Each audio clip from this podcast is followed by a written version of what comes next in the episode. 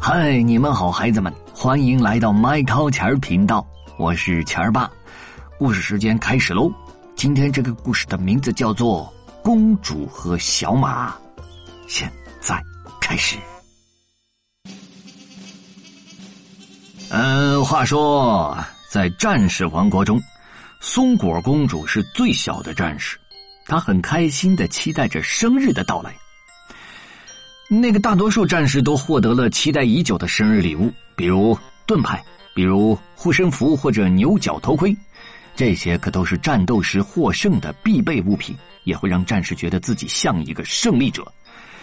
而松果公主得到的却是许多件温暖舒适的毛衣，但是你知道战士并不需要温暖舒适的毛衣，对吗？所以今年将会不一样。松果公主要让每个人都知道她想要什么礼物：一匹马，一匹高大的马，一匹跑得快的马，一匹健壮的马，一匹真正属于战士的马。虽然国王和王后尽了最大的努力，但是，他们送的礼物似乎还是不太对。嗯，他们送了公主一匹小马，但是这匹小马不是公主心目中那种高头大马。我不能骑这个，松果公主有点不高兴了。她太矮了，她太胖了。我觉得她的眼睛一直看这边，一直看那边，懂懂？嗯，这是真的，孩子们，只是有些时候是这样而已。但是呢，这是生日礼物，对吗？不能拒绝，只能接受。松果公主只好把小马带回自己的房间。这匹小马到处啃呐、咬呐，还一直放屁。啊，故事发展到这儿，一场大战是避免不了了。更何况，参加战斗是战士最喜欢的事儿。松果公主啊，想要教小马成为一匹真正的战马，哎，可惜这匹小马毫无天分。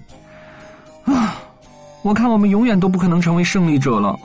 松果公主叹了口气。话说，大战的日子来临了。所有的战士都看起来既高大又难缠。松果公主告诉自己和小马：“只要，只要尽力就好，好吗？”就这样，这场战斗开始了。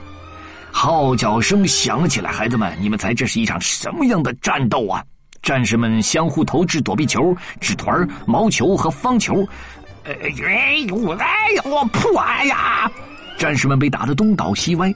松果公主只能站在一边寻找加入的机会。就在这时，恐怖奥图，战士国里最残暴的战士朝他冲了过来。大家屏住了呼吸。松果公主急着翻找纸团突然，恐怖奥图冲到一半，竟然停了下来，他的眼睛睁得大大的。那边，哎，哎哎，啊！他赞叹的说：“哎呦，好可爱的小马！哦，谁舍得伤害像你这样圆滚滚的小马呀？”就这样，战士们一个接着一个的跑过来，看着小马，并赞美他：“阿五，好可爱的小点心！”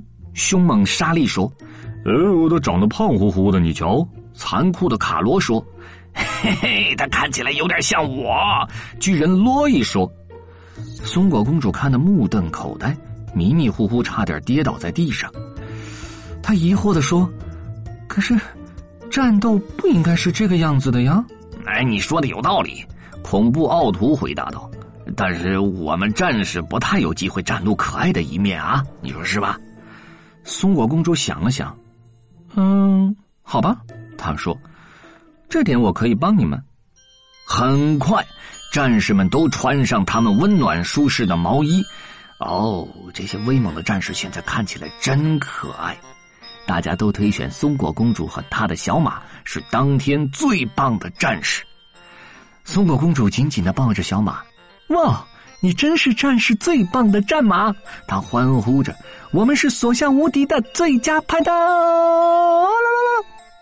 小马呢，兴奋的翘起尾巴，又放了一个屁。哎，松果公主叹了口气。这点就是你的这点需要改进才行。